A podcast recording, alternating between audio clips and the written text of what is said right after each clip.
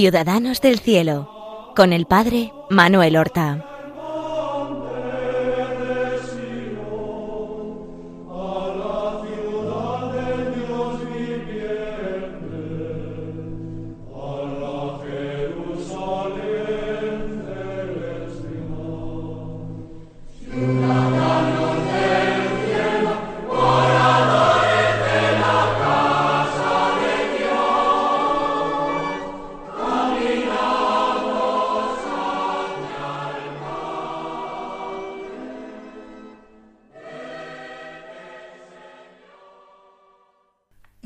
Días, queridos amigos. Damos comienzo a la emisión de un nuevo programa de Ciudadanos del Cielo. Serie de programas con los cuales queremos acercar a todos los cristianos la vida y las virtudes de nuestros hermanos los santos, a los que tenemos como modelos de imitación y a los que tenemos como además poderosos intercesores ante Dios.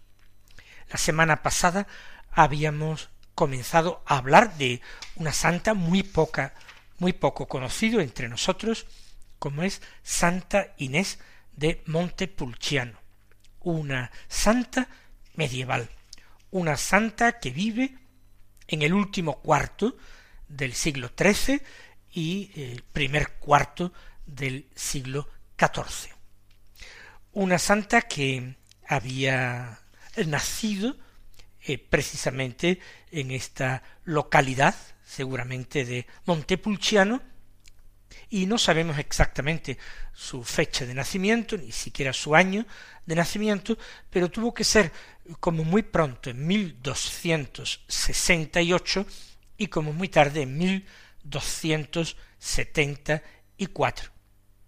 Desde luego, eh, la última fecha, 1274, rejuvenecería en cinco o seis años, pues eh, la edad en que ella pues se hizo eh, monja, fue hecha eh, priora de las dominicas antes de las hermanas de la penitencia, hermanas del saco, si nació en 1274, como murió y la fecha de la muerte, si es exacta, en 1317 tendría solamente 43 años en el momento de su muerte. Y como mucho, pues tendría 48 al morir. En definitiva, no llegó a cumplir 50 años, pero corrió bien su carrera, en expresión de San Pablo. Hemos eh, dicho que el convento del saco de la penitencia de Montepulciano donde ella finalmente pasó y empezó a hacer ella abadesa allí, decidió pasarse a la orden de Santa Domingo. Habían conocido el estilo de vida de las monjas que habían surgido al calor, al abrigo, bajo la protección de la orden de predicadores de Santo Domingo. Esas monjas que habían comenzado en Pulla su andadura y que ya llega su fama y su conocimiento hasta Montepulciano. Eh, eh, la decisión de dar este paso, por supuesto, tuvo que ser adoptada por la comunidad. Pero el beato Raimundo de Capua, que fue confesor mucho tiempo de Santa Inés, escribe de ella eh, lo siguiente. La sierva de Jesucristo veía durante la oración a sus pies un ancho mar, y en él se le ofrecían tres grandes y hermosas naves, gobernadas por tres capitanes que eran columnas de la iglesia, San Agustín, Santo Domingo y San Francisco. Los tres la invitaban a subir en su propia nave, singularmente el último, por ser el hábito casi idéntico a las hermanas de su obra. Santo Domingo por fin resolvió la piadosa contienda extendiendo la mano y trayéndola a la nave que gobernaba, mientras decía a los otros dos subirá a mi nave, pues así lo ha dispuesto Dios. Esta es en definitiva la última explicación, porque Dios lo quiso, porque discernieron ser voluntad de Dios. Las hermanas del saco, las hermanas de la penitencia, vestían un sayal pobrísimo que parece ser recordaba al sayal que en aquel tiempo vestían los franciscanos, los primeros franciscanos. Sin embargo, a pesar de que todo parece que la inclinaba a abrazar la orden de San Francisco, a hacerse monja clarisa, se decidió ella y seguramente tras ella todas sus hermanas por esa orden de Santo Domingo. Ya hemos dicho que el estilo de vida de estas monjas había convencido a Inés y a sus compañeras y el auxilio espiritual y ese acompañamiento espiritual de los frailes dominicos, reputados por su habilidad para dirigir las almas y dar una sólida formación, pues tendrían que ser particularmente atractivos para ella. Así, pues con la ayuda de los dominicos y con la ayuda de los habitantes de Montepulciano, con ayuda de los familiares, que, ya que ella procedía de una familia acomodada, se va a construir ese nuevo monasterio en el que ella va a comenzar siendo priora. Sin embargo, ya decíamos al final del programa anterior que ella ya padecía trastornos gástricos de cierta gravedad que terminarían llevándola a la muerte.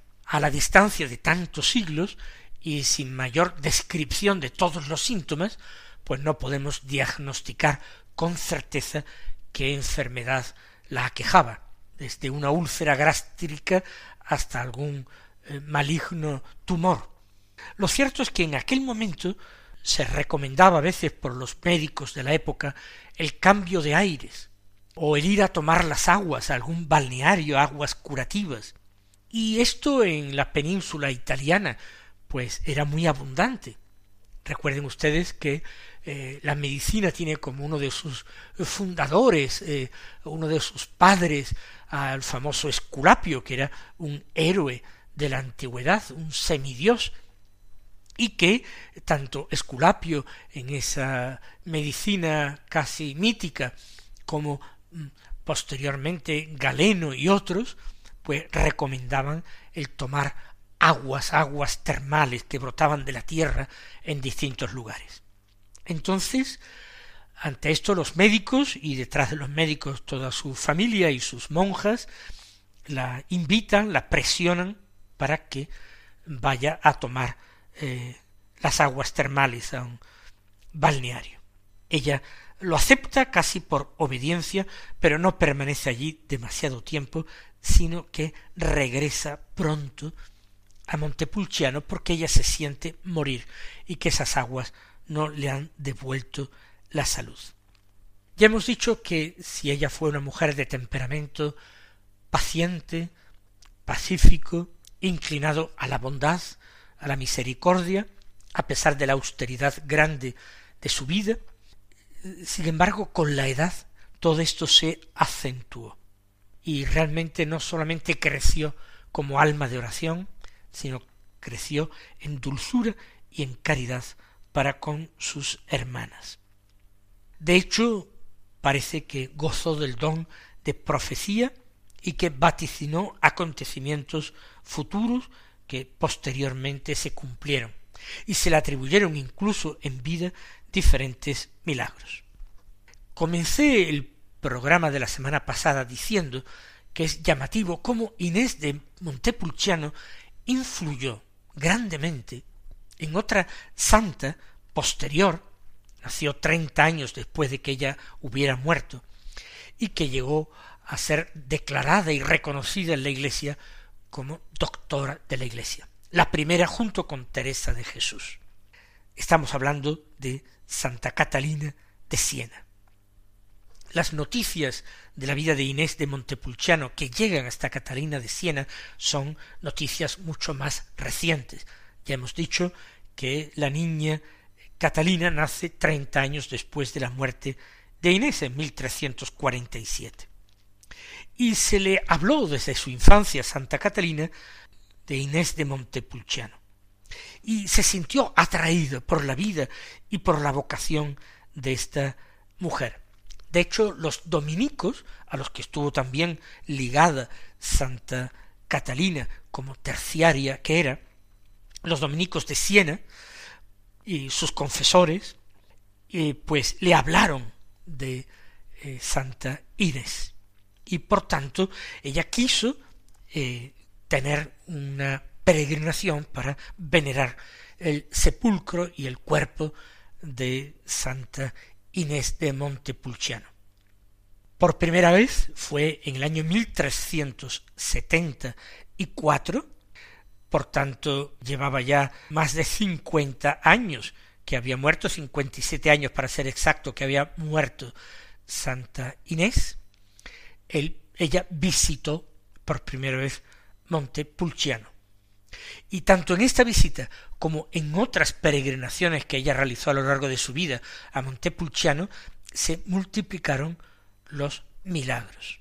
De hecho, si ella guardaba algún tipo de sospechas acerca de los relatos del Beato Raimundo, que era una parte pues muy parcial a favor de Santa Inés, Inés todavía no era eh, eh, oficialmente reconocida como santo, aunque el pueblo la tenía por tal, si tenía la más pequeña duda acerca de la santidad de Inés, cuando su primera peregrinación a Montepulciano, y gracias a las experiencias espirituales y místicas que vivió allí, se resolvieron todas las dudas.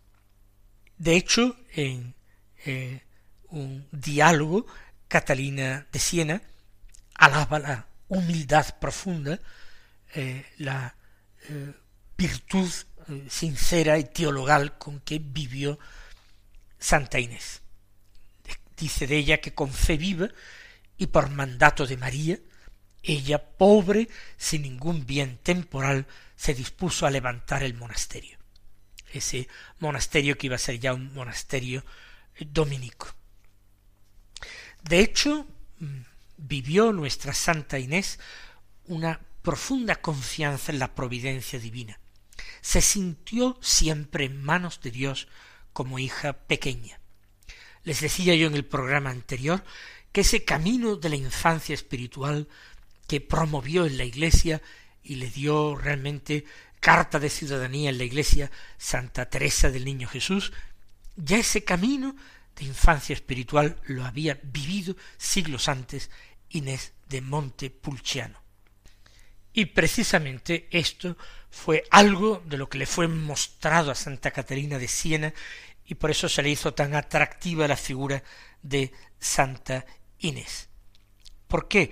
Porque en una visión Santa Catalina de Siena entendió, le fue manifestado desde lo alto, que Dios tenía en el cielo para ella, para Catalina de Siena, un trono reservado en el cielo, pero junto a Inés de Pulciano. Es decir, que desde el cielo se establecía una unión entre ambas mujeres. Por eso ella tuvo esa amistad espiritual con alguien que no conoció en esta vida, que había muerto treinta años antes de nacer ella.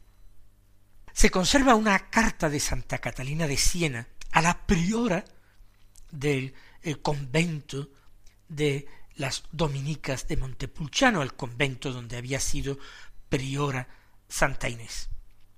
Y en, ese, en esa carta ella hace una especie de, de retrato espiritual de la fundadora del convento de Inés de Montepulciano. Le dice que, que, el espíritu de Santa Inés ella lo ha detectado como muy cercano a su fundación, cuando ella había visitado el convento.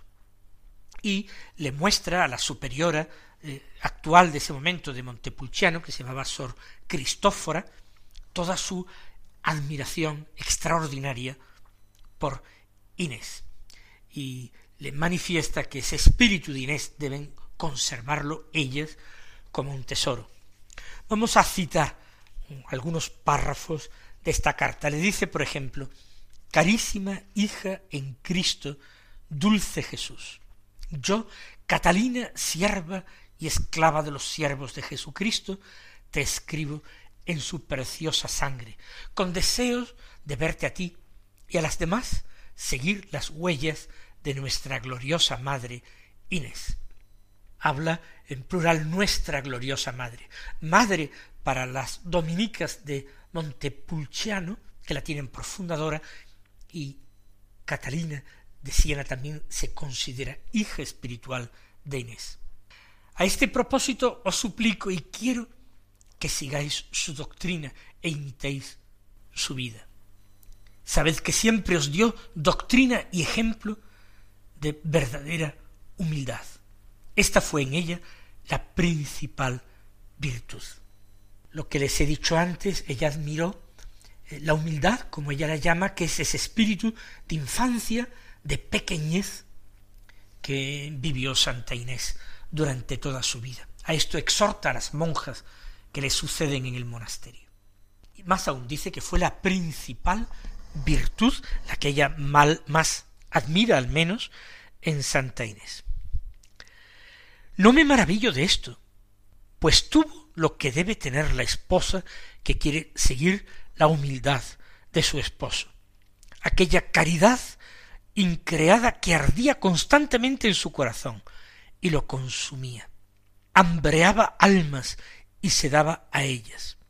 Sin interrupción vigilaba y oraba.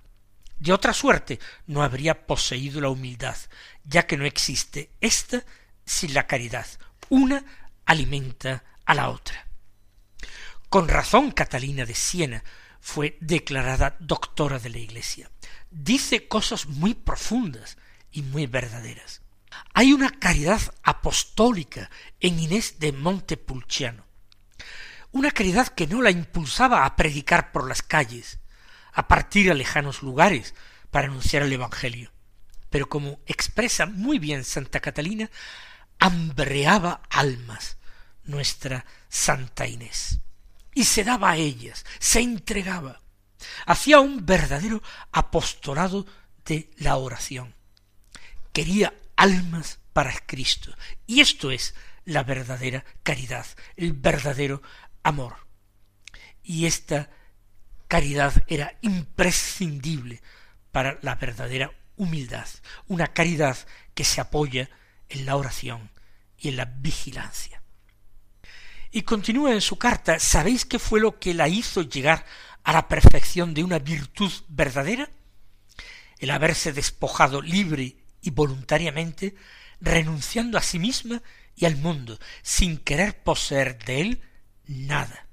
Bien se percató aquella Virgen gloriosa que el poseer bienes terrenos lleva al hombre a la soberbia, por su causa pierde la virtud escondida de la verdadera humildad, cae en el amor propio, desfallece el afecto de su caridad, pierde la vigilia y la oración, porque el corazón y el afecto, llenos de cosas terrenas y del amor propio de sí mismo, no pueden llenarse de Cristo crucificado, ni gustar de la dulzura de la verdadera oración. Por lo cual la precavida y la dulce Inés se despoja de sí misma y se viste de Cristo crucificado. No sólo ella, sino que esto mismo nos llega a nosotros. A ello os obliga y vosotras debéis cumplirlo. Es un bonito engarzar las virtudes en la vida de Inés de Montepulciano. La humildad por encima de todo destacaba. La humildad que se advertía en la dulzura, en la compasión con que trataba a todos.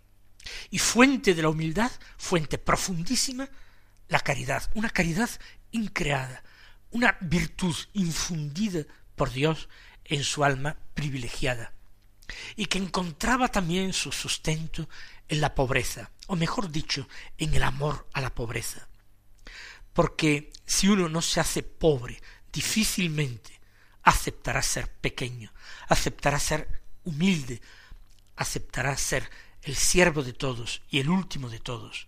Por eso, aquí, en ese rosario de virtudes, nuestra Santa Catalina de Siena, con esa autoridad de doctora de la Iglesia, nos traza la semblanza espiritual, el retrato de Inés de Montepulciano.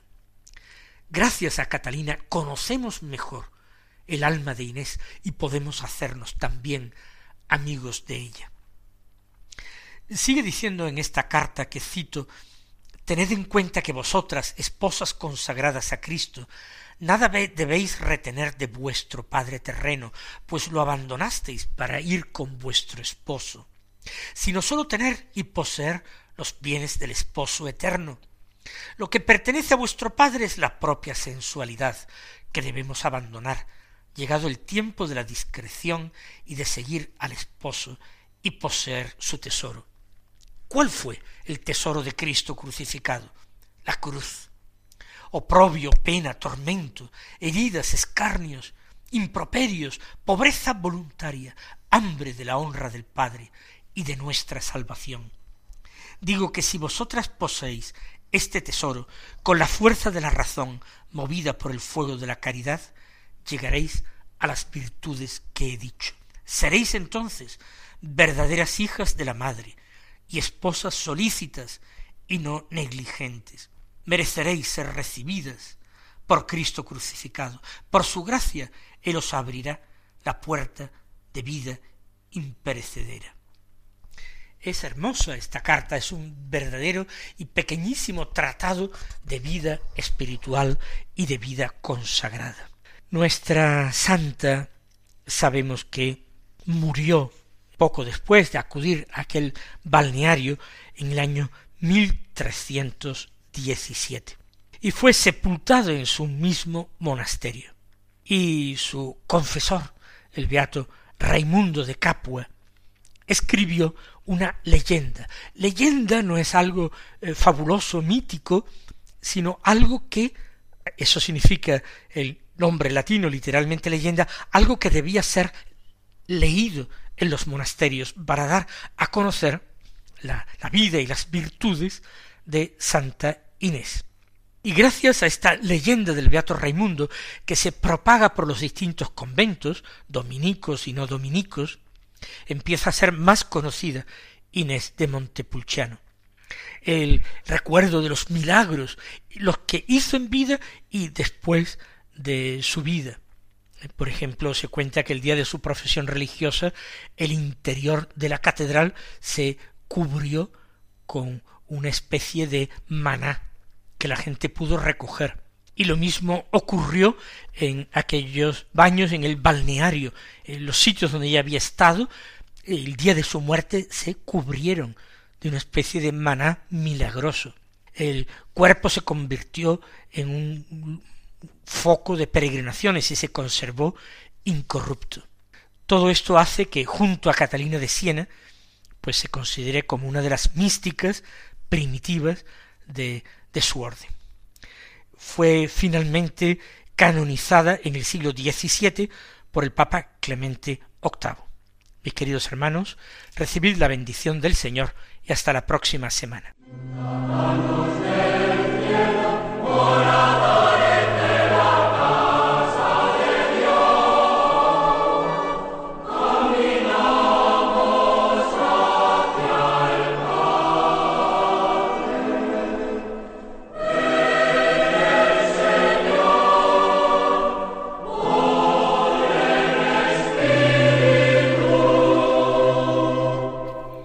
Han escuchado en Radio María Ciudadanos del Cielo con el Padre Manuel Horta.